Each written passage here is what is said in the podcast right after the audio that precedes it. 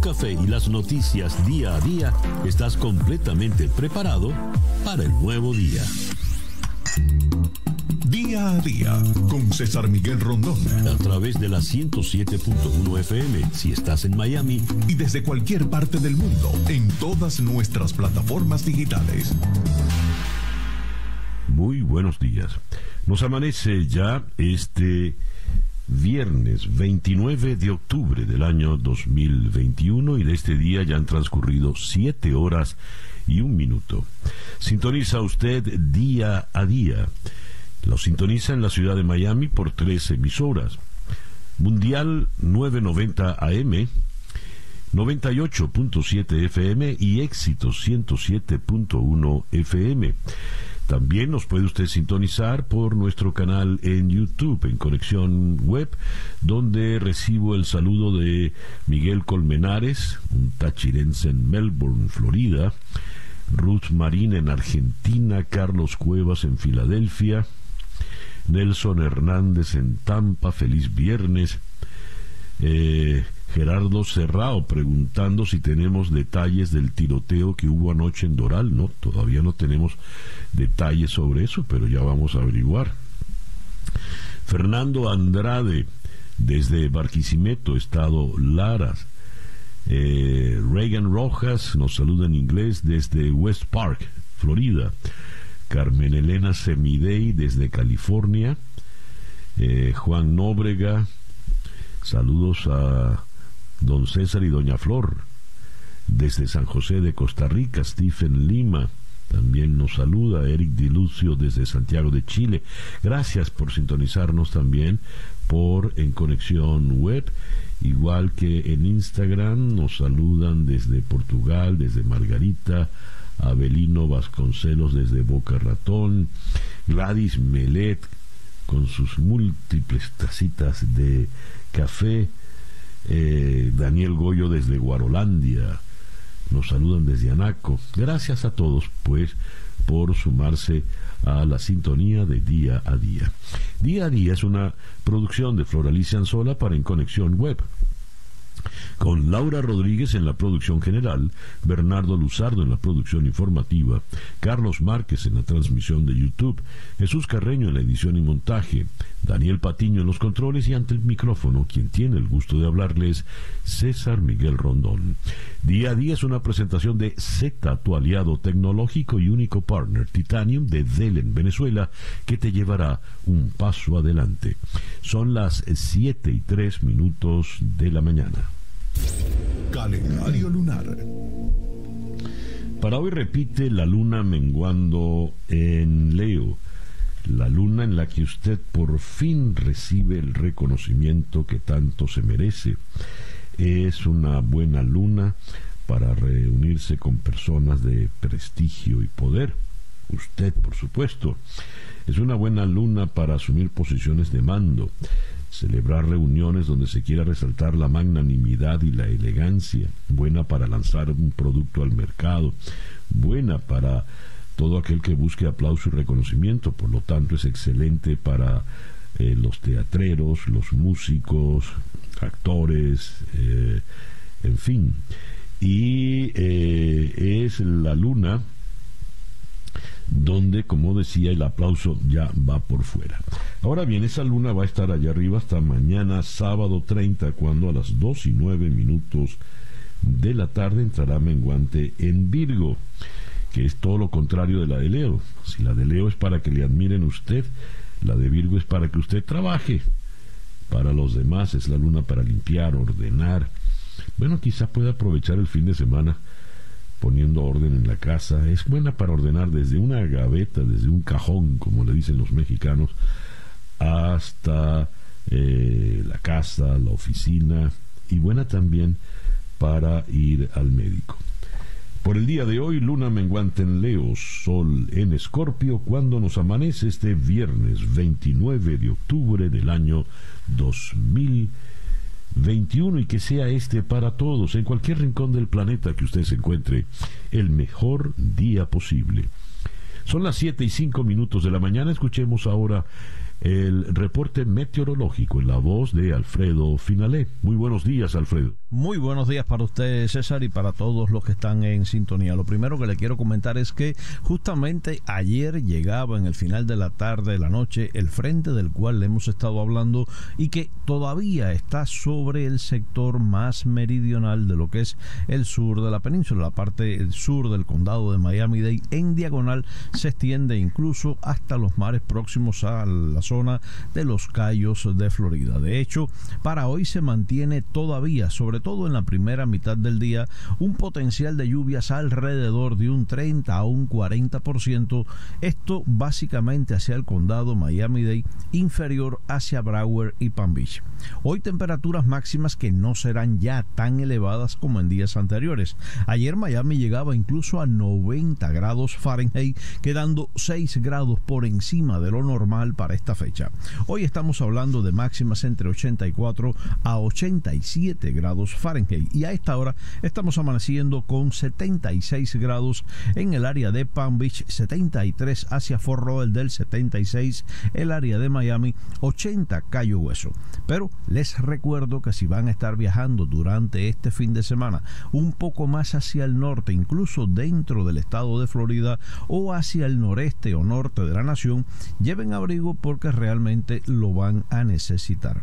Nosotros acá, ya cuando termine de pasar el frente, lo que vamos a tener es un fin de semana agradable. Para mañana todavía alguna llovizna ligera en el amanecer, pero la tendencia es a que sea un fin de semana mayormente estable, con poca lluvia y fresco. Estoy hablando de máximas en el rango bajo de los 80 y las mínimas cayendo incluso por debajo de 70 grados Fahrenheit. Repito, no estoy hablando de frío, pero sí al menos el primer fresco de la temporada invernal. Y mencionando esa palabra temporada, tengo que recordarles que estamos en plena temporada ciclónica oficialmente hasta el 30 de noviembre, pero que no tenemos nada de qué preocuparnos totalmente tranquila. Ojalá se mantenga así durante este mes de noviembre, que ya sería el último oficialmente de temporada. Muy buenos días para todos. Gracias, Alfredo. Alfredo Finales, el meteorólogo de nuestra emisora hermana Actualidad 1040 AM en la ciudad de Miami. Y el reloj indica que en este momento ya son las 7 y 8 minutos de la mañana, esto es día a día. Las noticias de hoy en Estados Unidos. The New York Times ilustra su primera página con el presidente Biden acompañado de la presidenta de la Cámara de Representantes, la Speaker of the House, la señora Nancy Pelosi, eh, rumbo a la reunión con los parlamentarios demócratas. El presidente ayer, antes de abordar el avión que le llevaría a Europa, se reunió con los suyos para tratar de lograr la, el acuerdo para aprobar su plan. Leo esta reseña. El presidente Biden declaró que ha logrado una estrategia económica histórica con los congresistas demócratas sobre su paquete extenso de política nacional. Un acuerdo muy reñido, pero que se redujo drásticamente y fue anunciado poco antes de que el presidente partiera a cumbres globales en el extranjero. Biden hizo sus declaraciones en la Casa Blanca después de ir al Capitolio a defender ante los demócratas de la Cámara de Representantes un paquete presupuestal recortado de 1.75 billones de dólares para programas de servicios sociales y cambio climático que la Casa Blanca cree que puede ser aprobado en un Senado dividido 50-50, donde la vicepresidenta Kamala Harris eh, sea la diferencia. Dijo el presidente, yo cambiaré fundamentalmente las vidas de millones de personas para bien hagamos que se logre. Junto con un proyecto bipartidista de cerca de un billón de dólares para infraestructura, el cual se dirige a una votación definitiva que podría incluso realizarse el próximo jueves, el presidente Biden se atribuyó un logro nacional inspirado en los de Franklin Delano Roosevelt y Lyndon B. Johnson. Necesito sus votos le dijo a los legisladores de acuerdo a una persona al tanto de las negociaciones. El mandatario quiere, anunciar al menos el marco de un acuerdo eh, y es lo que ha brindado en el día de ayer.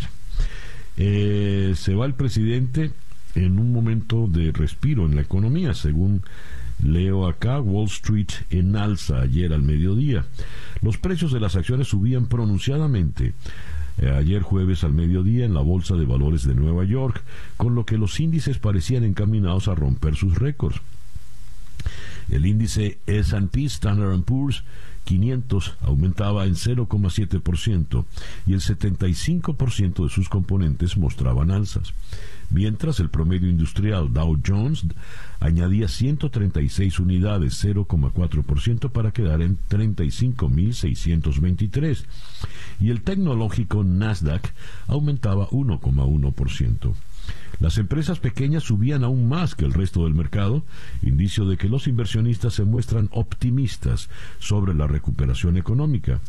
El índice de empresas pequeñas Russell 2000 se incrementaba en 1,4%. Y para variar, las compañías tecnológicas eran las que más subían. Las la fabricante de semiconductores KLA aumentaba en 4,3% tras divulgar sólidos reportes de ganancias.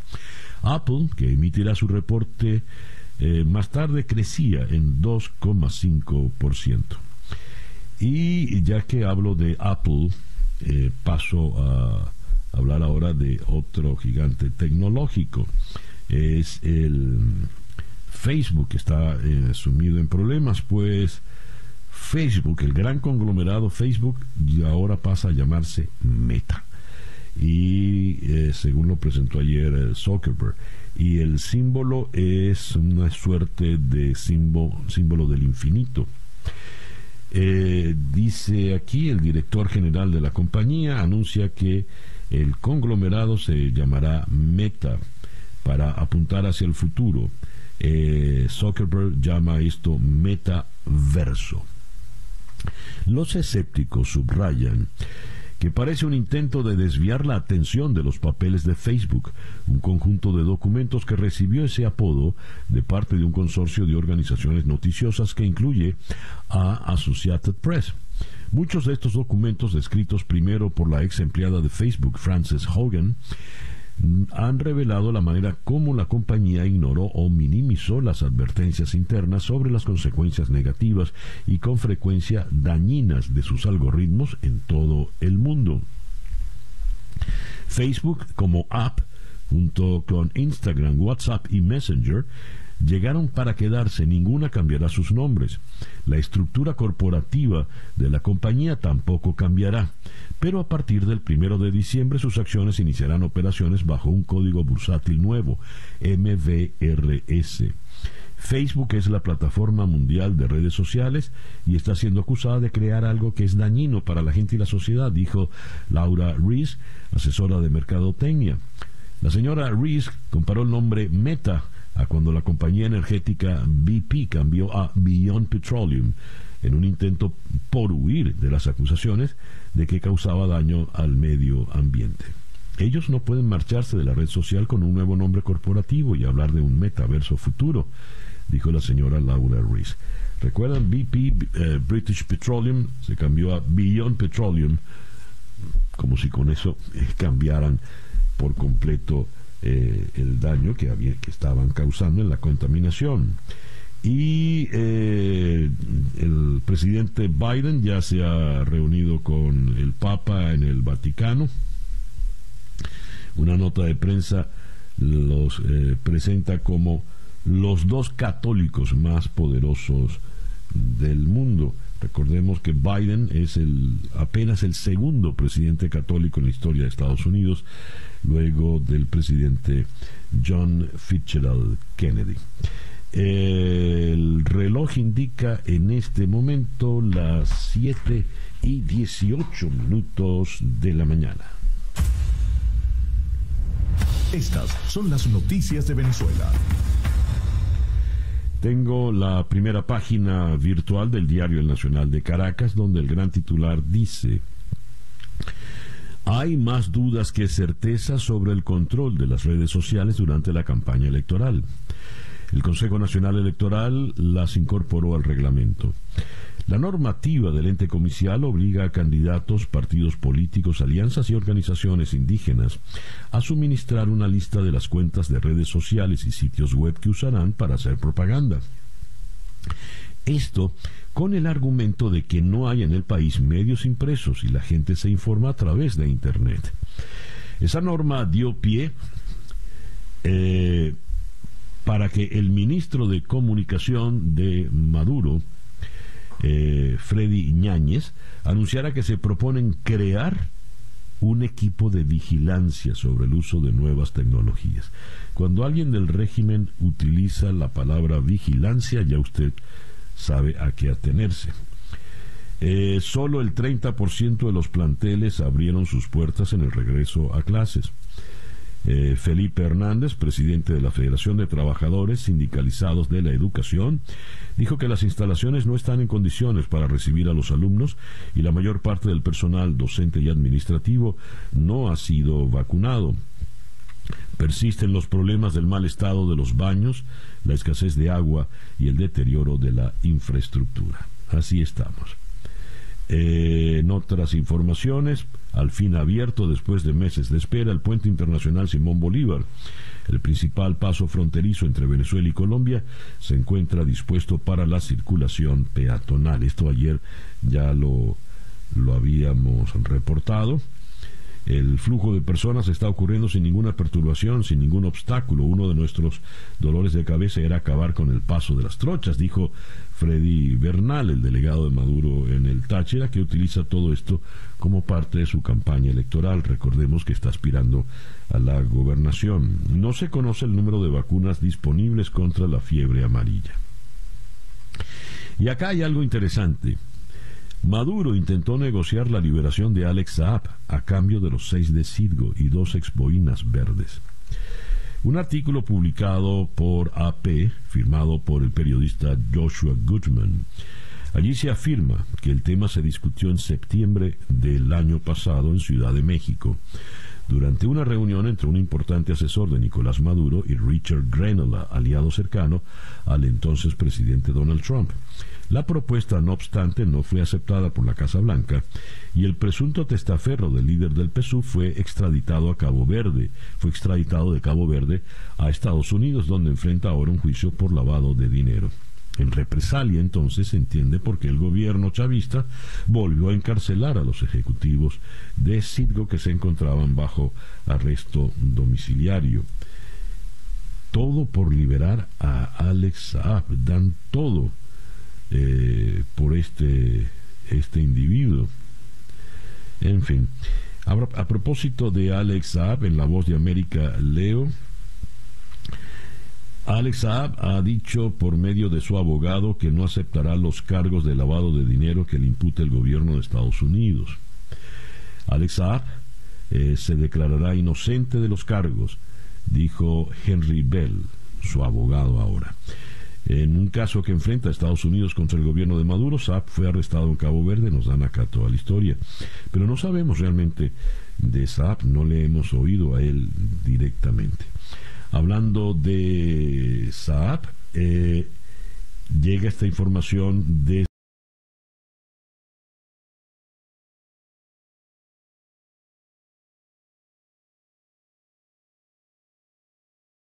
de Construcciones, una empresa que se constituyó en Guayaquil en el 2012, con el mismo nombre de la empresa que Alex Saab creó en Bogotá. Está metido este hombre, ha metido la mano en todos los guisos posibles. El otro extraditable, eh, Hugo Carvajal, alias El Pollo, puede encontrar un respiro ahora en Italia. Leo esto en el ABC de Madrid. La Fiscalía de Milán quiere interrogar a Hugo Carvajal sobre la financiación ilegal de la izquierda. La Fiscalía de Milán pretende interrogar a Hugo Carvajal, alias El Pollo, el ex jefe de los servicios secretos de Venezuela, sobre el blanqueo de dinero y la financiación ilegal de partidos. Concretamente, la justicia italiana pretende interrogar a Carvajal sobre la presunta financiación del movimiento Cinco Estrellas, con tres millones y medio de euros. Esta información sobre la financiación del chavismo al Movimiento Cinco Estrellas, publicada en junio del 2020 por el propio diario ABC, tuvo gran repercusión en Italia. Tras el enorme escándalo político que causó en Italia esa información, la Fiscalía de Milán abrió una investigación con la hipótesis de la financiación ilegal de los partidos y lavado de dinero negro. Ahora, según publica el diario La Stampa en Milán, los magistrados quieren interrogar a Carvajal, quien en una declaración escrita confirmó al juez de la Audiencia Nacional de España, Manuel García Castellón, la financiación del chavismo a diversos partidos, entre ellos Podemos, que desmintió la información, y el movimiento Cinco Estrellas. ¿Terminará Carvajal, logrará postergar, alargar su regreso, o perdón, su ida a Estados Unidos con esta nueva estratagema? Quién sabe, lo cierto es que ayer ya eh, recuerdan ustedes, eh, conversando con Goisedra Azúa, la corresponsal de TVV Network en Madrid, nos dijo pues que ya Carvajal no tiene más opción sino viajar directamente extraditado a Estados Unidos. Cierro la información de Venezuela con esta nota que firma Adriana Núñez Rabascal en la Voz de América. Venezuela cumple cuatro años en hiperinflación con una economía similar a la de los países más pobres.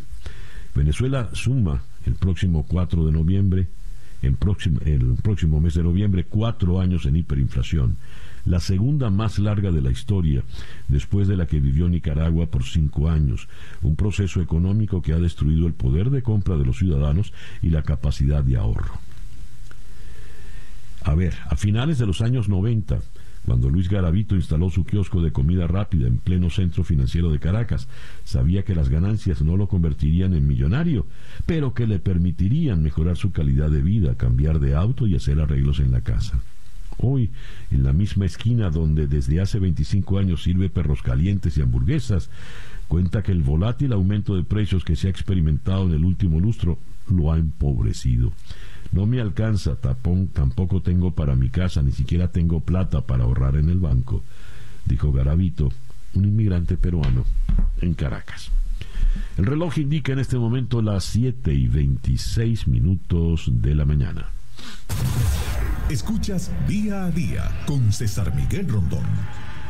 Vamos a comenzar nuestra ronda de entrevistas del día de hoy, viernes 29 de octubre, en la ciudad de Roma, con el periodista Sergio Mora para eh, cubrir la visita del presidente Biden al Papa Francisco en el Vaticano. Después conversaremos acá en Miami con Joshua Kutchman, precisamente el periodista el jefe de la corresponsalía de AP para América Latina, quien nos dio la quien es el que nos ha dado esta eh, revelación. Eh, Maduro pretendió cambiar a los ejecutivos de Citgo por Alex Saab. Y como no se dio, en venganza, pues los ejecutivos de Citgo volvieron a la cárcel. Después iremos hasta San José de Costa Rica para conversar con el doctor Álvaro Leiva Sánchez, secretario ejecutivo de la Asociación Nicaragüense Pro Derechos Humanos. La Comisión Interamericana de Derechos Humanos de la OEA dijo ver con extrema preocupación el clima de represión que rodea las elecciones del próximo domingo 7 de noviembre en Nicaragua. Eso lo tocaremos con Leiva Sánchez. Después eh, vendremos a Florida, a Miramar, para conversar con el analista político Joaquín Pérez Rodríguez.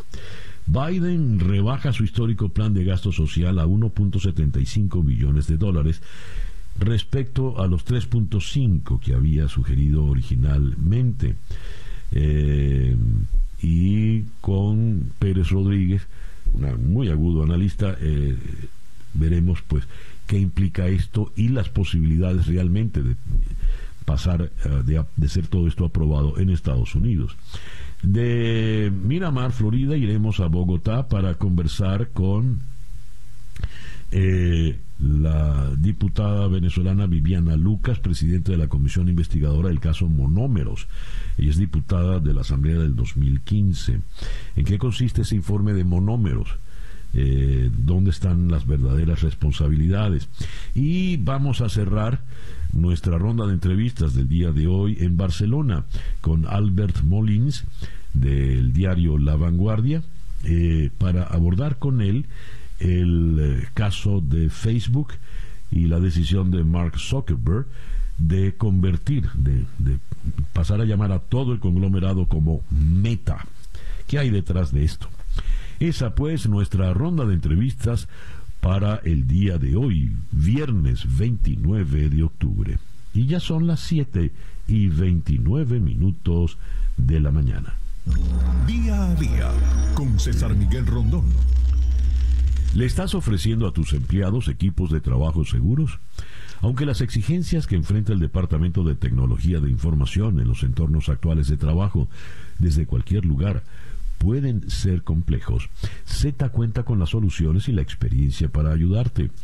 Ofrece a tus equipos de trabajo dispositivos más rápidos, seguros y fáciles de usar y brinda al Departamento de Tecnología de Información la automatización y la flexibilidad para administrarlos.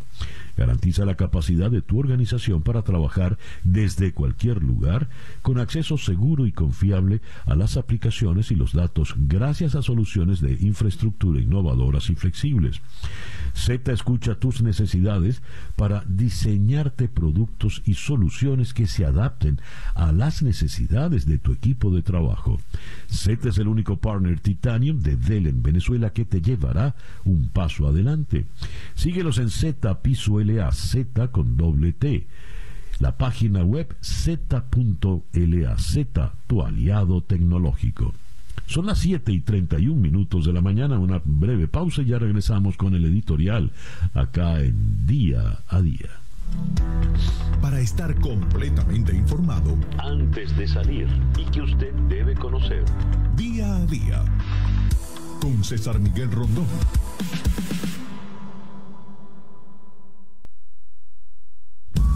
Escuchas día a día con César Miguel Rondón. Son las 7 y 33 minutos de la mañana. Esta tarde a las 7 hora del este en TVV Network, en conexión, tendremos ah, una conversación con eh, Jorge Wolpert en Ciudad de México, experto en temas climáticos, a propósito de la reunión de Glasgow que comenzará, eh, la cumbre climática que comenzará el próximo domingo allá en Escocia. Eh, luego en Managua conversaremos con el periodista Maynor Salazar para analizar la situación en Nicaragua a una semana ya de las elecciones. En Caracas conversaremos con el decano de la Facultad de Ciencias Económicas y Sociales de la Universidad Católica Andrés Bello, Ronald Balsa Guanipa, a propósito de la situación eh, de la economía venezolana y muy puntualmente lo que ha implicado el eh, aumento de la llamada gaso- gasolina subsidiada. Y vamos a cerrar acá en Miami con el trombonista venezolano Joel Martínez a propósito de su tema más reciente, Animalitos. Eso será esta tarde a las 7 hora del este en conexión por TVV Network, canal 427 de DirecTV, 654 de Comcast. 934 en Charter Spectrum, 411 en Blue Stream y 250 en Atlantic Broadband. Son las 7 y 35 minutos de la mañana. El editorial con César Miguel Rondón. Sigo en el reportaje que publica Adriana Núñez Rabascal en La Voz de América a propósito de los cuatro años en hiperinflación que ha cumplido Venezuela o que cumplirá Venezuela en este próximo mes de noviembre y eh, cómo esta ha sido el proceso hiperinflacionario más largo del que se tenga memoria. Nos escribe Adriana. La hiperinflación venezolana ha liquidado el financiamiento bancario. Las tarjetas de crédito son solo rectángulos plásticos que quedaron guardados en las billeteras, pues no pueden costear ni un caramelo. Qué fuerte esto. mucho menos es posible acudir a la banca a solicitar un préstamo para adquirir vivienda o vehículo. La mayoría de los venezolanos vive al día. Incluso 94% de la población es pobre, según la encuesta Condiciones de Vida de la Universidad Católica Andrés Bello. 94% de la población es pobre. Y no es que el 6% restante sea rico, es, una clase media muy aporreada. Un porcentaje ínfimo de la población es el que vive bollante, los llamados enchufados, los vinculados al régimen. Sigo leyendo Adriana, mientras en Latinoamérica, a excepción de Argentina, todos los países han mantenido inflaciones de un dígito. La que comenzó en 2017 de 2.600%, tuvo récord de 1.600.000% en 2018. Luego descendió a 7.300% en el 2020 y el año pasado cerró en 3.700%. Esta economía no solo ha devorado las expectativas del trabajador, sino también a su empleador. La industria se viene descapitalizando poco a poco porque el dinero que teníamos en bolívares, cada vez que vamos a hacer un uso con ello, ha perdido poder adquisitivo. Dijo Luigi Picella, presidente de Conindustria. Eh, desde el Observatorio Venezolano de Finanzas, hay expectativas de que el país pueda salir de la hiperinflación en febrero del 2022 siempre y cuando el gobierno, el régimen de Maduro multiplique, no multiplique su gasto público entre noviembre y diciembre, como suele hacerlo, para pagar salarios y bonificaciones de fin de año. Y usted cree que no lo va a hacer y menos en un escenario electoral. Ahora, lo que más le preocupa al Observatorio Venezolano de Finanzas es que eh, Venezuela en estos tiempos de Nicolás Maduro. Eso no tiene parangón en la historia reciente de la humanidad. Tal vez el país que más había caído, al cual ya superamos según nuestras estimaciones, era Liberia, que tuvo 25 años en guerra civil, o los países de Asia Central cuando colapsó el sistema soviético. Venezuela se parece a una combinación de caída o colapso de modelo socialista y colapso de la industria petrolera. Así resumió la situación el economista Ángel Alvarado, fundador precisamente del Observatorio Venezolano de Finanzas. Así las cosas. El reloj indica en este momento 7 y 38 minutos de la mañana. Noticias de Cuba. Leo eh, en 14 y medio este tipo de noticias que llegan. El régimen cubano es el único interesado en el dinero yanqui. El dramaturgo Junior García Aguilera reivindica el origen cubano de archipiélago y niega que tengan conexiones con Estados eh, Unidos. Dice él, nuestro capítulo en la pugna entre partidarios y adversarios de la marcha cívica por el cambio prevista para el próximo 15 de noviembre en varias provincias cubanas. Esta vez el dinero ha estado en el centro de las críticas y el artista García Aguilera, cansado de las acusaciones de mercenario que el régimen le dedica, se defiende atacando. Archipiélago ha rechazado incluso la recaudación de fondos entre sus miembros. Los únicos interesados en el dinero yanqui ya sabemos quiénes son, los que en medio de la pandemia levantaron más hoteles que hospitales, los creadores de tiendas en el MLC, moneda libremente convertible, los que nos mintieron con aquello de que acabarían con la doble moneda. Eso puso en su Facebook uno de los convocantes pues a la marcha del 15 de noviembre. A propósito de la marcha del 15 de noviembre, leo esta información que viene desde Europa. El grupo liberal en el Parlamento Europeo ha reclamado al alto representante de la Unión Europea para la Política Exterior, Josep Borrell, que la Unión Europea esté presente en las manifestaciones convocadas en Cuba para el 15 de noviembre, vetadas por el gobierno de Miguel Díaz Canel.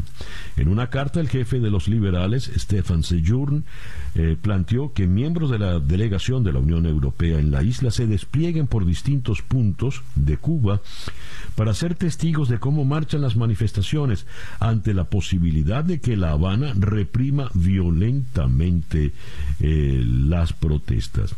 Además, entienden que esta presencia forma parte del apoyo a la sociedad civil cubana, uno de los puntos contemplados en el acuerdo de cooperación por el cual Bruselas se relaciona con La Habana. Eh, hay noticias que llegan de Cuba insólitas. Liberada la reportera Iliana Hernández tras varias horas de arresto. La activista fue detenida cuando regresaba de una visita a una vecina. Tal como lo ha oído, la señora es Iliana Hernández, periodista, sale de su casa, va a visitar a la vecina la casa de al lado y la detienen. Y la, se la llevan sin dar explicaciones por unas cuantas horas. Cierro la información de Cuba con esto. El Ministerio de Salud se ve obligado a investigar las denuncias de muertes por COVID-19 en Holguín.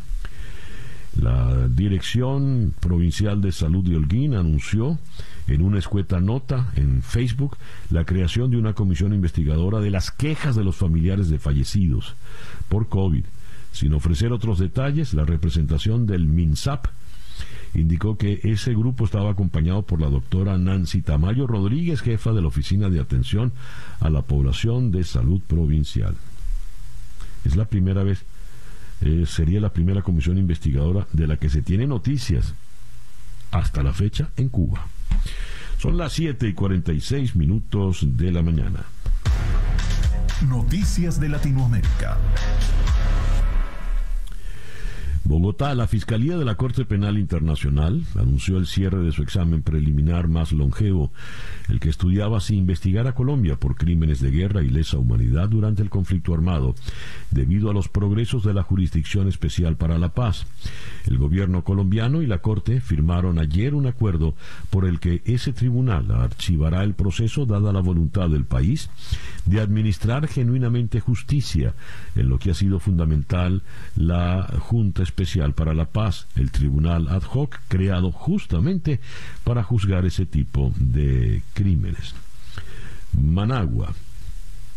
Las elecciones del 7 de noviembre en Nicaragua buscan perpetuar en el poder al presidente Daniel Ortega, afirmó la Comisión Interamericana de Derechos Humanos en un informe donde se señala la impunidad estructural. Dice el informe de la CIDH, los comicios ocurren en un, clima de represión y cierre de los espacios democráticos en el país. Con ellos se busca la perpetuación en el poder en forma indefinida y mantener privilegios e inmunidades en un contexto de represión, corrupción, fraude electoral e impunidad estructural. Tenemos, eh, por otra parte, en Quito, Ecuador se encontraba en relativa calma ayer y sin protestas, luego de dos días de bloqueos y manifestaciones en las principales carreteras del país, en rechazo a la subida mensual de los precios de los combustibles y la política económica del presidente Guillermo Lazo. Eh, Montevideo Uruguay emitió ayer el decreto que oficializa la reapertura de fronteras a los extranjeros vacunados desde el primero de noviembre, casi 20 meses después del cierre por la emergencia sanitaria declarada por el COVID-19. Lima, el Congreso del Perú aprobó por unanimidad la ley que declara de necesidad pública e interés nacional el reconocimiento de la emergencia alimentaria en el país, una iniciativa legislativa que contó con la participación activa de las ollas comunes en plena crisis sanitaria del COVID-19. 7 y 49 minutos de la mañana. La información del mundo día a día. Ciudad del Vaticano, el Papa Francisco llamó con urgencia a los responsables políticos que participarán en la COP26 de Glasgow a ofrecer respuestas eficaces a la crisis ecológica en la que vivimos y de este modo esperanza concreta a las generaciones futuras. Esto en un mensaje enviado hoy viernes a la BBC en ocasión de la celebración de esta cumbre sobre el clima. Moscú los precios del gas en Europa cayeron después de que el presidente ruso Vladimir Putin diera instrucciones a la empresa de gas más grande del país de que enviaran más gas a los almacenes de la Unión Europea. Eh, Londres, Gran Bretaña eliminó a los últimos siete países de su lista roja de viajes, lo que significa que los viajeros vacunados contra el coronavirus ya no tendrán que pasar cuarentena en un hotel acreditado por el gobierno a su llegada al Reino Unido. Los países son Colombia, Ecuador, Haití, Panamá, Perú, República Dominicana y Venezuela. Eh, tenemos La Palma contemplando el impresionante chorro de lava que sale por su boca o escuchando sus estremecedores rugidos, resulta difícil creerlo. Pero ayer el volcán de Cumbre Vieja dio un respiro a los vecinos de La Palma. Sigue expulsando lava y ceniza y preocupa la calidad del aire en la isla, pero sus temibles coladas transcurren sobre otras previas, sin amenazar nuevas superficies tras el derrumbe parcial del cono volcánico que se registró el pasado martes. Y cerramos en Jartum. El designado ministro de Exteriores de Sudán por el general al-Burhan dice que no hay intención de seguir con un gobierno militar. Ali al-Sadiq quien ha sido nombrado ayer ministro de Exteriores, eh, manifestó que no hay intención de continuar con el gobierno militar y que la sonada se dio para corregir el rumbo del país. 7 y 51 minutos de la mañana. Día a día. Vamos ahora a Roma, donde la línea telefónica está el periodista Sergio Mora. Sergio, muy buenos días, muy buenas tardes por allá. Hola, hola, sí, mira, aquí estamos con la visita de Biden y no solo porque está este, este encuentro, esta cumbre de jefes de Estado en, en Roma. Eh, hoy el Papa encontró primero al presidente de Corea del Sur, a las 11 de la mañana y después a mediodía, mientras eran el horario en que tocaban las campanas de la zona del Vaticano, que era justamente el horario del Angelus, llegó Biden eh, con su, unos 14 vehículos de, que lo acompañaban, llegaron a la Plaza de San Pedro y entraron adentro de la Ciudad del Vaticano hasta el patio de San Damián, donde los guardias suizos lo esperaban y hasta allí sabemos, porque después no tuvimos más imágenes, que estábamos adentro de la sala de prensa del Vaticano. A ver, eh, ¿algún, ¿se ha filtrado algo, Sergio, de lo que conversaron Biden y, el Papa? Había mucha expectativa. Uno, porque eh, después del presidente Kennedy, Biden es el segundo presidente católico de Estados Unidos y además por la posición que tienen los obispos en Estados Unidos contra eh, Biden porque este eh, está a favor de que la mujer pueda decidir si aborta o no. ¿No trascendió nada de esto? Mira, eh, lo que me está llegando ahora de un colega que está ahí delante es que en este momento el Papa ha salido, está saliendo del Vaticano, el Papa, perdón, eh, Biden está saliendo con toda eh, la comitiva del Vaticano. Sabemos que fueron 50 minutos eh, de conversación, en cambio con Trump habían sido 30. Entre los temas, seguramente el de gran consonancia y en el cual se espera que pueda haber una alianza, por así decir, entre el Vaticano y Estados Unidos, es el tema ambiental. Si bien no se excluye que hayan tratado un tema espinoso que es el del aborto, donde eh, Biden tiene una posición diversa de la experiencia episcopal de Estados Unidos y digamos del Vaticano. Sergio, ¿y qué nos puedes decir ahora de la cumbre del G20? Mira, esta cumbre será un éxito si se logra algún resultado concreto eh, eh, sobre el problema ambiental, sobre el cambio climático, sobre las reducciones de las emisiones. Hay otros problemas y otros temas también en agenda, pero delante de este tema parecen pequeños, parecen realmente pequeños. La ciudad de Roma está inclusive hoy la visita de Biden eh, discretamente blindada, no particularmente eh, eh, la zona del barrio de Leur, que es donde eh, mañana se realiza esta este, este, esta cumbre y, y, un poco las zonas de los aeropuertos porque están llegando uno tras otro los diversos presidentes. Acaba de llegar, por ejemplo, Bolsonaro de Brasil. ¿Quiénes asisten a esta cumbre del G20, Sergio? Mira, eh, fundamentalmente son eh, los países desarrollados que tienen el 80% del PIB del mundo y algunos que no son desarrollados pero han entrado un poco en representatividad como es en el caso de, de Argentina, Brasil sí porque Brasil es una, realmente una potencia industrial al ser tener estos 20 eh, países, el 80% del, del producto, de la producción mundial, indudablemente el tema del cambio climático, que además es un tema muy ligado a la industrialización y a la utilización de recursos y de los de los eh, hidrocarburos eh, tendrá una importancia si justamente se llega a algún acuerdo tendrá una importancia clave a ver, y eh, el presidente Biden estará en Roma hasta cuándo, Sergio? Mira, la fecha exacta no te la sé decir. Eh, las citas eran hoy con el Papa y después el G20.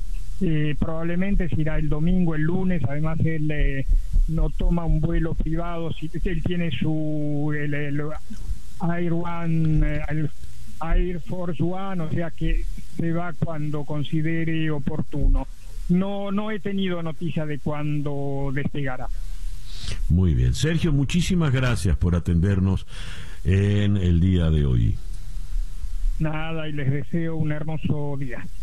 Sergio Mora, desde Roma. El reloj indica en este momento las 7 y 56 minutos de la mañana. Hacemos una breve pausa y ya regresamos con día a día. Para estar completamente informado antes de salir y que usted debe conocer. Día a día. Con César Miguel Rondón. El reloj indica en este momento las 8 y 2 minutos de la mañana.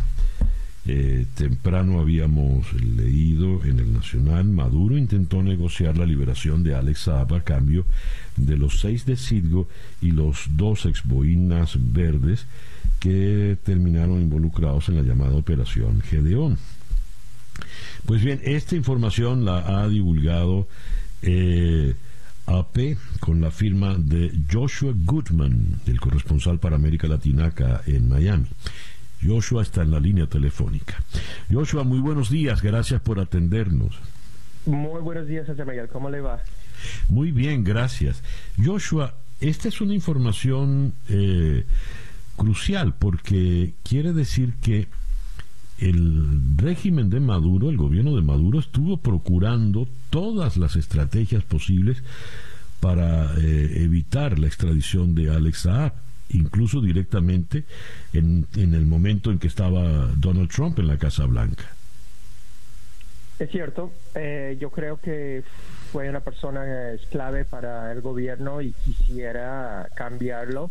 Em, y la nota realmente se enfoca en una reunión que fue ya reportado públicamente por otros periodistas, pero creo que no fue bien explicado el motivo de esa reunión. Y me refiero a una reunión en la Ciudad de México entre quien fue el director nacional de inteligencia de Donald Trump y ex embajador a Alemania, Richard Grenell, y Jorge Rodríguez. Y, y, bueno, la novedad aquí es que también acompañando al señor Grenell fue Eric Prince, eh, el famoso fundador de Blackwater, cuya hermana también servía en el gabinete de, de Trump.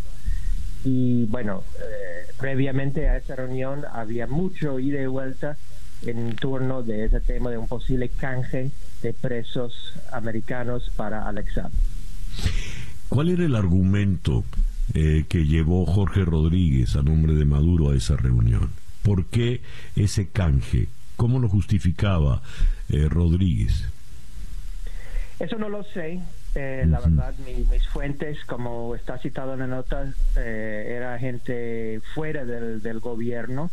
Em, pero, pero uno se imagina eh, la importancia de ese señor y también para Estados Unidos la importancia de los de los presos de Citco y, las boinas verdes, ¿no? Digamos, los canjes no son imposibles, han ocurrido en otros países, eh, Cuba, con el caso de Alan Gross, Irán, había varias instancias donde gobiernos hostiles a Estados Unidos llegan a un acuerdo. Pero en este caso hubiera sido muy distinto porque Alex Saab ni pisaba tierra americana todavía, estaba en Cabo Verde. Dejarlo suelto sin haber sido condenado a cooperado, si quería cooperar, hubiera sido algo muy fuera de común eh, para el sistema de justicia en Estados Unidos. Ahora, eh, esto lo que nos da es una idea realmente de lo importante que resulta este señor Saab para Maduro y, los suyos. Eh, recién he leído, Joshua, una declaración del eh, abogado de Alex Saab diciendo que no va a colaborar de ninguna manera y se va a declarar inocente. ¿Manejas algo de información con relación a esto? No, pero no me sorprendería en nada. Em, para que los oyentes entiendan cómo funciona el sistema de justicia en Estados Unidos. no conozco el primer caso de un acusado que se declara culpable en su primera audiencia. Todos se declaran no culpables. ¿Por qué? Porque ese les da el derecho a ver la información que tiene el gobierno en su contra. Se llama, en inglés se llama discovery, el descubrimiento de los hechos. Eso es muy importante en cualquier caso. Y lo que termina, puede terminar pasando en este caso, pero que termina en 97% de los casos, los mismos que se declaran no culpables, a la medida que sus abogados se enteran de la información en su contra, cambian su, su, su, su declaración. Entonces, realmente lo que estamos en un estado eh, del proceso muy incipiente, en lo cual no hay que dar muchas lecturas a esa declaración muy probable el lunes de no culpabilidad. Eso es casi de rutina, diría yo. Claro, además, si eh, Alex Saab es el héroe revolucionario que trata de vender Maduro, eh, no puede decir que en efecto es culpable, ¿no? Él tiene que decir que que no es empresario ni siquiera, ahora es un héroe de la revolución. Yendo al caso de los ejecutivos de Citgo, ¿qué puede hacer eh, el gobierno de Estados Unidos a favor de ellos? Bueno, si hablas con las familias, ellos han endurecido bastante su discurso desde que comenzaron las reuniones en México entre eh, el gobierno y la oposición básicamente lo que ellos quisieran eh, por parte de Estados Unidos es que Estados Unidos entra directamente a negociar eh, con Maduro sobre ellos. Algo que, eh, digamos, la administración Biden no ha mostrado ningún interés en hacer por ahora, pero se están metiendo mucha presión y eso es un tema que es muy sensible en Estados Unidos. No son solamente los casos de Venezuela. Hay, creo que son como cincuenta y pico de americanos que están considerados rehenes o detenidos eh, legalmente en varias partes del mundo con gobiernos con cual Estados Unidos no tiene buena relación. Y, ah, y, es un tema en lo cual siempre hay un interés natural, entendible, patriótica por parte de los políticos y el público americano para trabajar para su liberación. Entonces, yo creo que eso es lo que están pidiendo ahora, que, que, se sientan con Maduro o sus enviados para negociar específicamente esto. Lo que pasa es, va a ser muy difícil ahora que Alex Saab está en Estados Unidos. Yo creo que de alguna forma la nota que yo saqué, esa información para mí no fue nueva. Yo le había escuchado esa misma información el año pasado cuando ocurrió esa reunión, pero no tenía las fuentes eh, y nadie quería hablar de eso públicamente y ahora este señor eh, David Rivera lo confirmó con nombre y apellido. Eh, pero, pero creo que está mucho más difícil una negociación ahora simplemente porque Alex Saab es muy valioso y, no hay indicios ninguno que Estados Unidos lo soltaría antes de una condena. Ya veo, ya veo. Y en el caso de los ex boinas verdes, ¿qué nos puedes decir, Joshua? Bueno, esto está siendo, está siendo tratado un poco diferente. Eh, no están categorizados en Estados Unidos como eh, personas detenidos ilegalmente. Eh, creo que también la familia de ellos está empujando para que sean considerados de esa manera. ellos fueron condenados, se declararon culpables inmediatamente. No hemos escuchado mucho de ellos, pero siendo veteranos eh, americanos de la guerra, también tiene un fuerte público detrás de ellos que están abogando para que el gobierno americano se sienta a, discutir su, liberación. Entonces, pues creo que está todos ahí mezclado y el tema de, de SAB complica bastante porque cada país, cada gobierno considera el otro que lo está tomando un rehén, ¿no? Eh, Estados Unidos acusa a Maduro y Maduro acusa a Estados Unidos de secuestrar a Saab. Entonces es difícil vislumbrar una negociación, pero de alguna forma estaba sobre la mesa el año pasado ese canje, por irrealista que sea, y creo que digamos la oferta no, no, creo que tenga mucho éxito, pero la fórmula eh, eh, por lo menos en el gobierno existe y, bueno, la, la, sigue abierta esa discusión. Ya. Joshua, muchísimas gracias por atendernos en la mañana de hoy. Bueno, muchas gracias, señor Miguel. Eh, Joshua Goodman es el corresponsal para América Latina de AP eh, desde la ciudad de Miami y fue quien divulgó esta información crucial de cómo eh, el año pasado, en septiembre del año pasado, estando Donald Trump en la Casa Blanca, eh, Jorge Rodríguez trató de negociar con Richard Grenell, cercano a Trump, la, una especie de canje, los ejecutivos de Citgo por Alex Saab, en septiembre del 2020. ¿Por qué Saab es tan delicado, tan, tan importante para eh, Maduro y los suyos? ¿Quién sabe? El reloj indica en este momento las 8 y 12 minutos de la mañana. Nos habían preguntado temprano por el tiroteo que ocurrió en Doral anoche. Eh, manejamos esta información. Una mujer murió tras un tiroteo en Doral anoche y la policía busca al responsable. Según la policía de Doral, el tiroteo ocurrió en el complejo Grand Bay, en la cuadra 8600 de Northwest 98 Avenida. La policía está buscando al hombre responsable, pero no tenía una descripción para compartir en ese momento. Si usted tiene alguna información que pueda ayudar a la policía en esta investigación, llame a Crime Stoppers en Miami Dade 305-471-TIPS. Crime Stoppers Miami Dade 305-471-TIPS. El reloj indica que son en este momento las 8 y 13 minutos de la mañana. Día a día. Bien, vamos ahora hasta San José de Costa Rica, donde en la línea telefónica está el doctor Álvaro Leiva Sánchez, secretario ejecutivo de la Asociación Nicaragüense Pro Derechos Humanos. Álvaro, muy buenos días, gracias por atendernos. Muchas gracias, muy buenos días desde Costa Rica. Estamos ya prácticamente a una semana del proceso electoral del 7 de noviembre. La Comisión Interamericana de Derechos Humanos, eh, la OEA han pedido pues la suspensión de estas elecciones, las consideran un, fraude mayúsculo y las elecciones solo buscan perpetuar a Ortega y su eh, esposa Rosario Murillo en el poder. Pero ¿qué va a ocurrir? Porque no luce probable que se suspendan esas elecciones después de todo, de todos los atropellos que ha llevado el dictador adelante, ¿no? En principio quiero hacer una aclaración como derecho humano, como nicaragüense, que este no es un proceso electoral. Este no es más que un, un, acto eh, ilegítimo que va contra la voluntad expresa del Supremo, que en este caso es el pueblo de Nicaragua.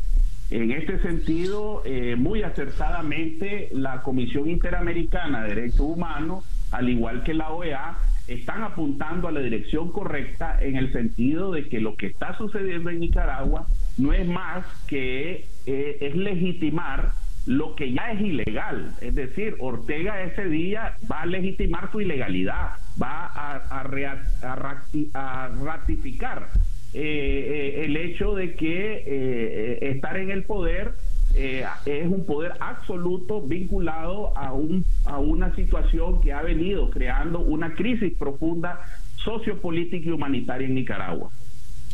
¿Qué manera hay de evitar o de frenar esta situación, este proceso?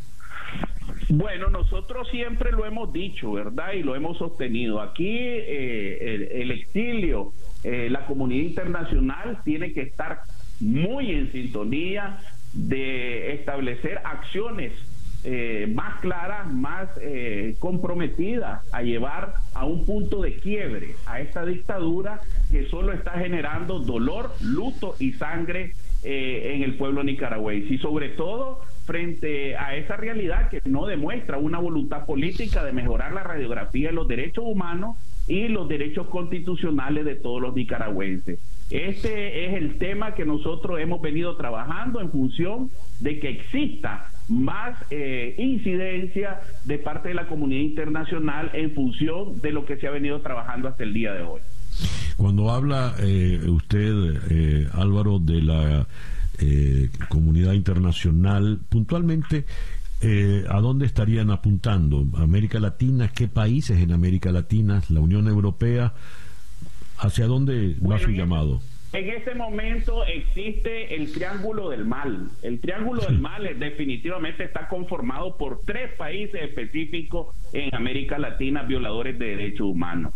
En este caso, Nicaragua, Venezuela y Cuba son los el triángulo que verdaderamente está provocando una incidencia clara y definida de inseguridad para la región y de violaciones a los derechos humanos, lo cual hay que estar muy atentos a fin de llevarlos a un punto de quiebre, en el, en el sentido de que tenemos que tomar decisiones más drásticas en el sentido de eh, seguir implementando más sanciones individuales, institucionales y en contra de estos estados violadores de derechos humanos. ¿Qué ocurrirá el lunes 8 de noviembre, Álvaro? Bueno, más de lo mismo. Eh, bueno, tenemos conocimiento que el, el, 8 de noviembre no va a haber todavía. Eh, Ortega va a llevar eh, el tema de la, del ejercicio ilegal que está implementando a su medida y a su hechura, ¿verdad? De, de darle un poco largo en los resultados. Pero este no es un resultado que definitivamente esperemos grandes cambios. Aquí es más de lo mismo definitivamente Ortega ha llevado al país y a esta circunstancia de crisis a que verdaderamente se perpetúe en el poder. Este día no hay ninguna novedad, ninguna incidencia, porque este no es un ejercicio que garantice el principio de legalidad, el principio de respetar la voluntad del soberano pueblo de Nicaragua y que haya una opción porque tiene encarcelado a todos los opositores. Eh, él ha llevado al país al desborde de una crisis sociopolítica y humanitaria claramente establecida hasta el día de hoy. Y este es un proceso que ni los derechos humanos ni la comunidad internacional vamos a aceptar y vamos a recrudecer nuestras acciones contra esta dictadura cruel y sangrienta.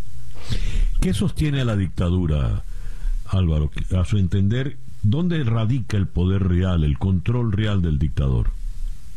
Bueno, es que eh, todos los poderes, eh, como bien lo dijo en el resumen ejecutivo, en 15 puntos, bien claro, eh, la Comisión Interamericana de Derechos Humanos, que recién declaró este 25 de octubre de este año, donde dice Nicaragua es una concentración del poder y debilitamiento del Estado de Derecho, radica en una concentración del poder político. No hay independencia de poderes. Ortega es el absoluto. Ha llevado al país a una, a una crisis producto de pacto, producto de concentraciones de poder, producto de, hacer reformas a la ley electoral y, y, estar haciendo una incidencia de una camisa a su medida a fin de lograr su único objetivo, que es perpetuarse en el poder político.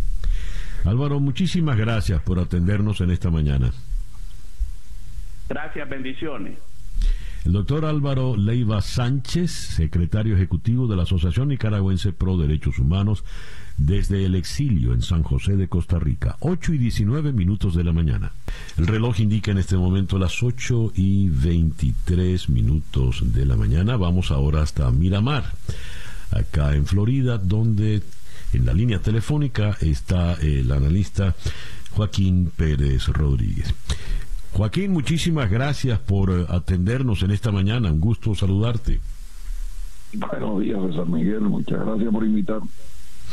Joaquín, el presidente Biden hizo ayer todos sus esfuerzos, fue al Congreso, se reunió con los demócratas, eh, acompañado por la señora Pelosi, e hizo una rebaja importante en el paquete que originalmente había previsto, de 3.5 eh, billones iniciales bajó a 1.75. A ver, ¿dónde estuvo la rebaja y logrará por fin la aprobación definitiva en el Senado? Bueno, tú sabes que esto es un juego entre dos fuerzas opuestas, ¿no? Está la gente más radical hacia la izquierda en, la, en la, Casa de Representantes, ¿no? Y está los más eh, conservadores en los senadores. los más conservadores dicen, nosotros no permitimos que haya una, una un, aumento en los impuestos para la gente más rica, hasta cierto punto.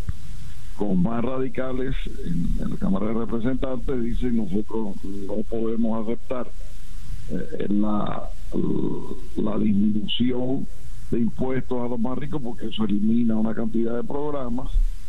Eh, mientras tanto, el, el Senado ya aprobó un paquete, que es el paquete de construcción de carreteras y una serie de programas que van a darle una reactivación a la economía, ¿no?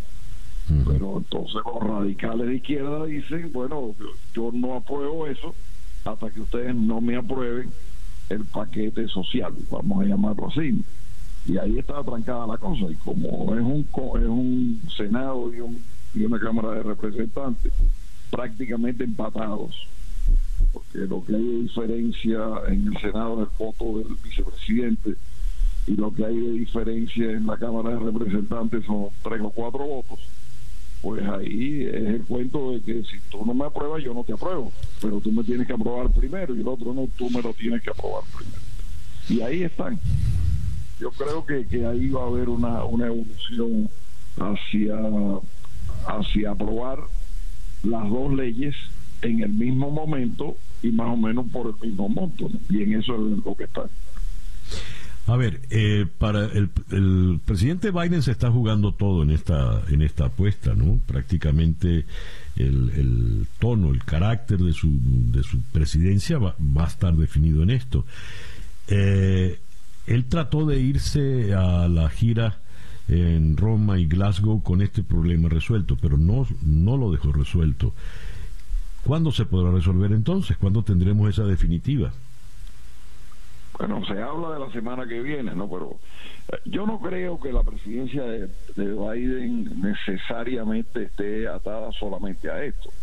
Está fundamentalmente atada al control de la pandemia y lo están logrando se ha habido una disminución de los casos del 20% en Estados, en Estados Unidos en, los últimos días. Pero evidentemente que para Biden y para el Partido Demócrata en general sería una gran cosa que pudieran ellos contar con una inversión tan grande como la de los tres trillones que hablan ellos, trillones en inglés. sí.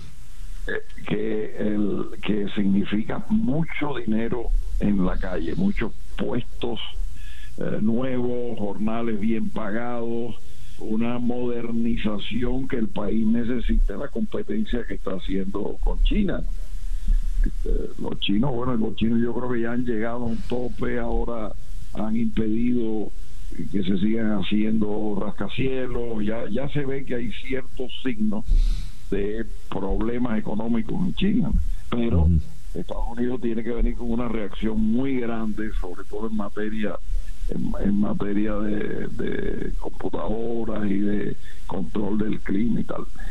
Con respecto al viaje de Biden, él lo que quería es que se aprobara la parte, el paquete de control del ambiente para, eh, en el grupo de los 20, poder decir, ya nosotros vamos a hacer esta inversión, eh, ya pasamos el tiempo en que Trump no quería hacer eso, aquí está la prueba mía, aquí está, y no lo pudo hacer efectivamente, y eso lo va a dañar. Como lo va a dañar que no haya esa gran inversión en, la, en, en, obras y en, eso va a demandar muchísimos puestos, muchísimas y posiblemente vayan a tener que aumentar la, inmigración, porque son en algunos casos puestos específicos y especializados que Estados Unidos posiblemente no lo tenga. Hay, hay indicadores, eh, Joaquín. Por ejemplo, eh, Wall Street eh, suele reaccionar, digamos, de manera epidérmica, ¿no? Si hay algún medio temblor en la economía, caen eh, los mercados. Cualquier brisa medio optimista, fresca, suben los mercados. Me llama la atención que en medio de todo lo que estamos hablando, ayer Wall Street cerró en alza y en un alza importante en, prácticamente todos los mercados. Por ejemplo, ¿qué indica esto a efectos de lo que estamos hablando en este terreno político? Que se va a aprobar algo grande, no será los tres trillones que estaba esperando el grupo radical demócrata, pero, pero evidentemente César Miguel, 3 trillones de dólares eh, en 10 años es una barbaridad. Y eso y eso Wall Street lo, lo, acepta como cosa positiva y juegan al futuro. Ahora, en Wall Street también está pasando otra cosa que es un poco independiente de la economía americana. Y, y, eso se vio bien claro con la pandemia que hay una serie de fondos que son los que manejan las alzas y las bajas en ya no es solamente el desarrollo auténtico de la economía, no es un poco independiente, aunque todavía es muy es muy afectado por claro, evidentemente por la economía. Claro. yo creo que eso también eso también está jugando en este caso. Joaquín, te agradezco mucho que nos hayas atendido en la mañana de hoy gracias a ti, gracias a ustedes. Joaquín Pérez Rodríguez, destacado analista político, estudioso de la opinión pública en Estados Unidos, desde Miramar, acá en Florida. 8 y 31 minutos de la mañana, una pequeña pausa y ya regresamos en día a día. Para estar completamente informado, antes de salir y que usted debe conocer. Día a día, con César Miguel Rondón. Son las 8 y 38 minutos de la mañana acá en día a día. Vamos ahora a la ciudad de Bogotá, donde en la línea telefónica está Viviana Lucas. Viviana fue diputada electa en la Asamblea Nacional venezolana en el 2015 y ha presidido la comisión investigadora del caso Monómeros que ayer presentó su informe. Viviana, muy buenos días. Gracias por atendernos. Hola César Miguel, buenos días, ¿cómo estás? Muy bien, gracias por atendernos. Viviana, eh, el tema de monómeros es complejo para la opinión pública venezolana, una opinión pública que no maneja información abundante, que tiene que limitarse a, a, los, las redes sociales, a, a la internet, y de repente estalla un escándalo llamado monómeros. Los venezolanos no sabían qué eran monómeros. Y ahora se enteran que es una empresa venezolana, así como lo es Sidgo. Pero Monómeros, por lo visto, ha sido el centro de corrupción de sectores de la oposición venezolana. ¿Qué investigaron ustedes a nombre de la Asamblea Nacional electa en el 2015 en Monómeros? Eh, sí, primero un inciso, lamentablemente nosotros no hemos podido hacer público el informe porque desde el martes estamos solicitando a la Asamblea Nacional que se convoque a una sección extraordinaria para poder presentar el informe y hacerlo de dominio público y que sea muy transparente lo que investigamos. ¿Y qué fue lo que investigamos? Eh, para tratar de hacerlo sencillo, monómero tiene unos problemas que son económicos, que son inherentes al mercado y que nosotros los políticos lo que podemos hacer es brindar la estabilidad necesaria para que estos problemas no económicos no ataquen tan duro. Y ahora voy con los problemas políticos. Monómeros presentó durante todo este tiempo dos grandes problemas. Un problema de gerencia y un problema de un ataque frontal por parte de un acreedor que nosotros se ha denominado toma hostil. Los problemas de gerencia están a la vista. Es decir, una empresa que en menos de tres años haya tenido que cambiar cuatro veces el gerente, sin duda nos tiene que llamar a la reflexión. Y lo que nosotros hemos dicho y hemos investigado esto es que el problema ahí está que la gerencia de monómeros era y estaba empapada, estaba siendo sometida bajo mucha presión por parte de los factores políticos de la Asamblea Nacional. Cuatro veces en menos de dos años y medio, yo no sé qué empresa puede sostener ese tipo de cosas. Y hay distintos eh, problemas que están atados a esa gerencia. Uno, se fue incrementando poco a poco esta dependencia por parte del acreedor, en donde voy a decir el otro tema que es el de la toma hostil existieron firmas de contratos como el famoso Lion Street que está en todos los medios de comunicación y otros que no han salido a los medios de comunicación que tienen que ser investigados con una auditoría profunda y es una de nuestras recomendaciones. En el informe, eh, César Miguel, no hay ni un solo aspecto que haya salido en un medio de comunicación que no se haya tomado en cuenta y que se haya preguntado y que se haya indagado. Y cada una de esas averiguaciones tienen una recomendación muy clara. Con respecto a lo que nosotros consideramos más grave, tiene que ver con eh, la denominada toma hostil de monómeros que se intentó durante el mes de septiembre, pero que se venía fraguando desde hace mucho tiempo. ¿Qué es esto de la toma hostil? Bueno, son unas acciones concretas que desarrollan personas que forman parte de la gerencia o de la dirección de monómeros para desestabilizar la empresa a un total que tenga que ser tomada por un acreedor. En este caso en particular, por Nitron Group que era el que surtía más del 70% de la materia prima que necesitaban monómeros. Y fueron unas acciones muy concretas. Eh, de repente en la prensa, sobre todo en la prensa colombiana, empezaron a aparecer informaciones que no eran correctas o eran exactas, o se empezaron a filtrar en los medios información confidencial.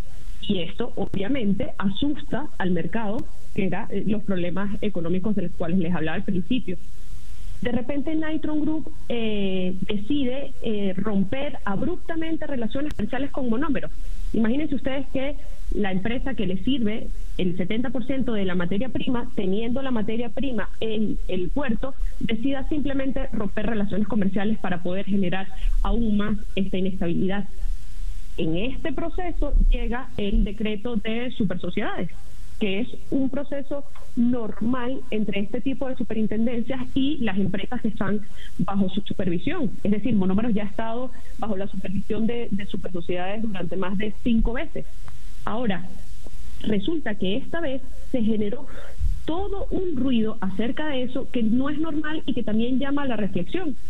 Y mientras ocurría esto de supersociedades, estas personas que eran el gerente financiero y particularmente uno de los contratistas de, monómeros, decide formar una filial de Nitron Group que se llama Nitrofer. Y Nitrofer le dice a Super Sociedades, mira, resulta que monómeros está en una situación tan complicada y yo ya tengo todo para poder surtir lo que ellos eh, tenían. ¿Estas son dos personas colombianas, Viviana? Perdón, ¿estas son dos personas colombianas o venezolanas? No, el señor William Otero es, es una es una persona, es un, el gerente financiero que es William Otero es una persona colombiana, pero Jorge Luis Pacheco es de nacionalidad eh, venezolana, es, muy muy cercano a, Voluntad Popular y eso era de dominio público de todo el mundo en la en la en la planta.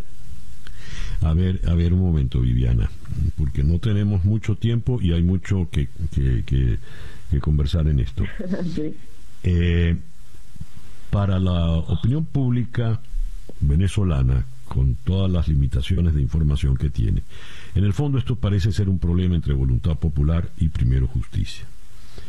De hecho, eh, Voluntad Popular decidió que no apoyaba este informe que, que tú presentaste en el día de ayer. Lo, lo, apoyó Primero Justicia, del cual tú eres militante, eh, Un Nuevo Tiempo y Acción Democrática. ¿Por qué no lo apoya Voluntad Popular? Juan Guaidó dice que quieren reestructurar monómeros sin encubrir a funcionarios. ¿Qué quiere decir Juan Guaidó con esto? A tu entender, Viviana. Eh, ojalá, César Miguel, esto fuese un, tema tan sencillo como una pelea entre factores políticos, de verdad. Eh, con respecto a por qué Voluntad Popular no, no lo firma, a mí también me pareció extraño, porque durante todos los días en donde de verdad existía un excelente ambiente entre la prisión, y yo esto lo quiero eh, rescatar, eh, durante todos los días siempre decíamos, miren, eh, si las recomendaciones apuntan a unos pilares claros que tiene que ver con reestructuración y reforma inmediata de la empresa, que tiene que ver con auditorías externas, que tiene que ver con un seguimiento por parte de la Asamblea Nacional para que este tipo de cosas no siga ocurriendo y que además tiene que ver con un apoyo claro hacia el sindicato de los empleados, todos vamos a firmar. Y eso, y además, eso exactamente está así en las recomendaciones. ¿Qué es lo que ocurre? Que efectivamente en los relatos que, de los testimonios que nosotros íbamos recogiendo, se estaba comprometiendo a factor, a personas de, eh, del Partido Voluntad Popular y yo creo que ahí es en donde está eh, la piedra de tranca. Pero las recomendaciones y las cosas que nos pedía tanto el gobierno interino como todos los miembros de la comisión lo refleja el informe.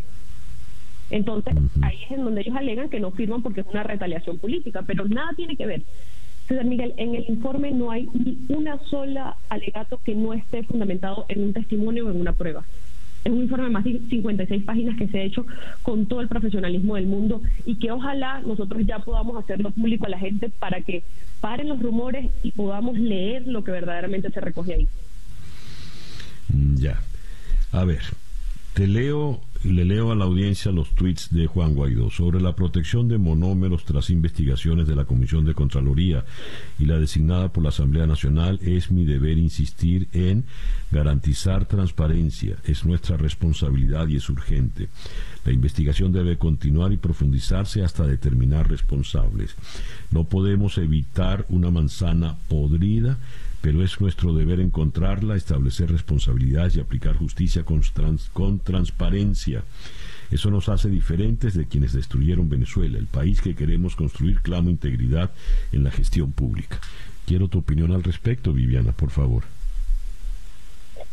Estoy completamente de acuerdo. Y las primeras acciones de carácter de urgencia que se tienen que hacer es convocar a una sesión para que pueda aprobarse el informe y ser público y empezar con cada una de las recomendaciones. La reestructuración que está pidiendo él, que es una de las acciones inmediatas, nosotros está colocado en el informe. La diferencia es que identificando que el exceso de política es uno de los males de monómero, aquí lo que estamos diciendo es que se contrate a un headhunter que pueda orientar la selección del personal más calificado y que no sea simplemente eh, volver a cambiar el gerente porque sí. Nosotros, todo lo que él está pidiendo en cuanto a la transparencia, en cuanto a la auditoría, repito, está en el informe. Entonces, la primera acción es convoquemos una, una sesión para que el informe pueda ser discutido y aprobado y empezar con cada una de las recomendaciones, que, que es exactamente lo que él está pidiendo. Bueno, sigue luciendo muy complicado. ¿En qué va a terminar esto? O en todo caso, ¿en qué va a terminar Monómeros como empresa? ¿La perderá también el país? Ojalá César Miguel no. Y aquí yo sí creo que, mm, bueno, a ver, nosotros como comisión hicimos nuestro trabajo, se hizo de una manera muy profesional y creo que nadie puede decir que no. Ahora está en manos de eh, la, asamblea delegada de poder tomar los correctivos necesarios que arroja el informe. Con respecto a si se va a perder monómeros o no. Se cayó la, la llamada. Dios, se cayó en el momento crucial con respecto a si se va a perder monómeros o no, hay que, hay que contactar de urgente a Viviana en este momento, porque era la, respuesta crucial que, estábamos esperando, ¿no? Eh, a ver, no, no tenemos a, a Viviana. Viviana Lucas, recuerdo, es eh, diputada electa en, la Asamblea del 2015, como tantos está en el exilio en Bogotá y ha presidido la comisión investigadora del caso Monómeros. Eh, Viviana, eh, estás de nuevo con nosotros, quedaste justo cuando, cuando dijiste con relación a si se va a perder monómeros o no.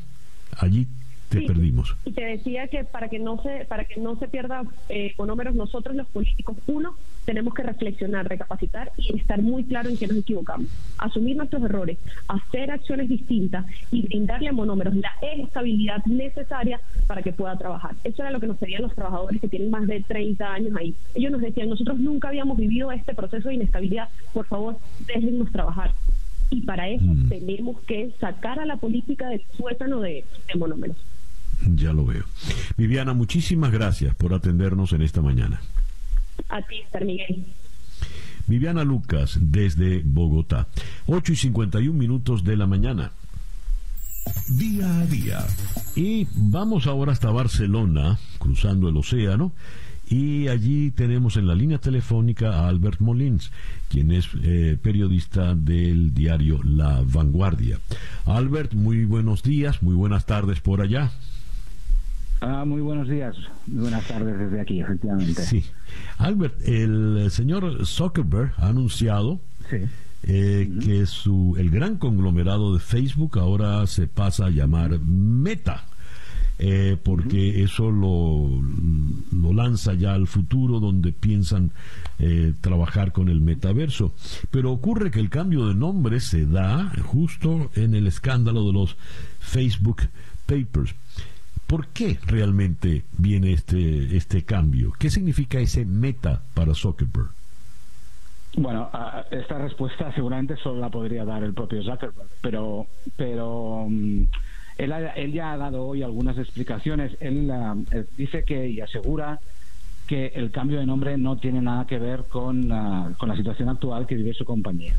Dice que uh, se han dado cuenta de que tienen dos líneas de negocio por un lado, ah, pues el, negocio actual, que es básicamente ah, Facebook y todas las aplicaciones, ah, Instagram, WhatsApp, todo lo que todas las otras aplicaciones y servicios que tiene que tiene Facebook. Y por otro lado, todo el que va a ser el futuro negocio. Zuckerberg está convencido de que el metaverso es el futuro de Internet. Y entonces por eso ha querido crear una compañía madre como en su día ya hizo, por ejemplo, Google, ¿no? que, ah, que, creó Alphabet, pues ha querido hacer un poco lo, mismo. Ha querido, ah, para dar respuesta a este nuevo escenario que según él se plantea, pues, ah, pues crear esta compañía. Lo que pasa es que es una, esto suena mucho a, a huida hacia adelante y a excusa. Sí. Porque realmente las circunstancias en las que está inmersa ahora mismo Facebook, eh, yo creo que ha empezado mucho. Si tiene, eh, comparto esa opinión, Albert, suena a excusa y a, una huida hacia adelante.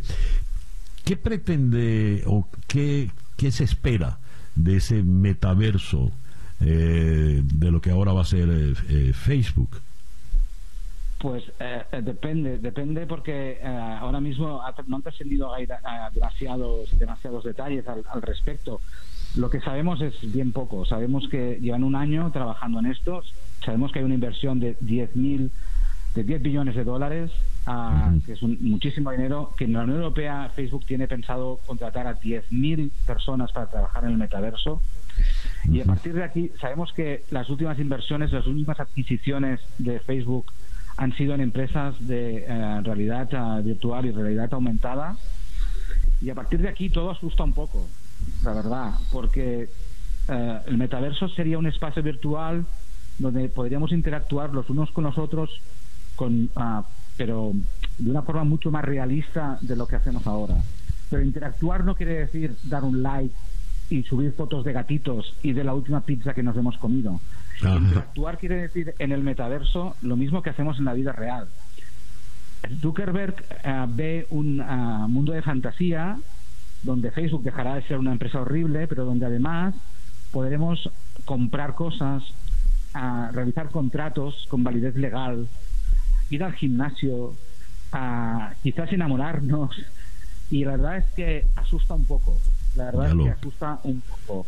Hasta que no sepamos más detalles, pues no, no podremos terminar de asustarnos pero así de entrada asusta un poco y con toda la capacidad, de, o sea, con todos los datos que Facebook tiene de sus 2.740 millones de usuarios mensuales, un tercio de la población mundial, es más de un tercio de la población mundial, es como para estar preocupado como mínimo y estar vigilantes, digamos, eh, reclamar a las autoridades de todos los países, a la Unión Europea, al Congreso de Estados Unidos, que ya lo está haciendo, que estuviéramos muy vigilantes qué es lo que va a hacer Facebook, qué es lo que pretende hacer Facebook.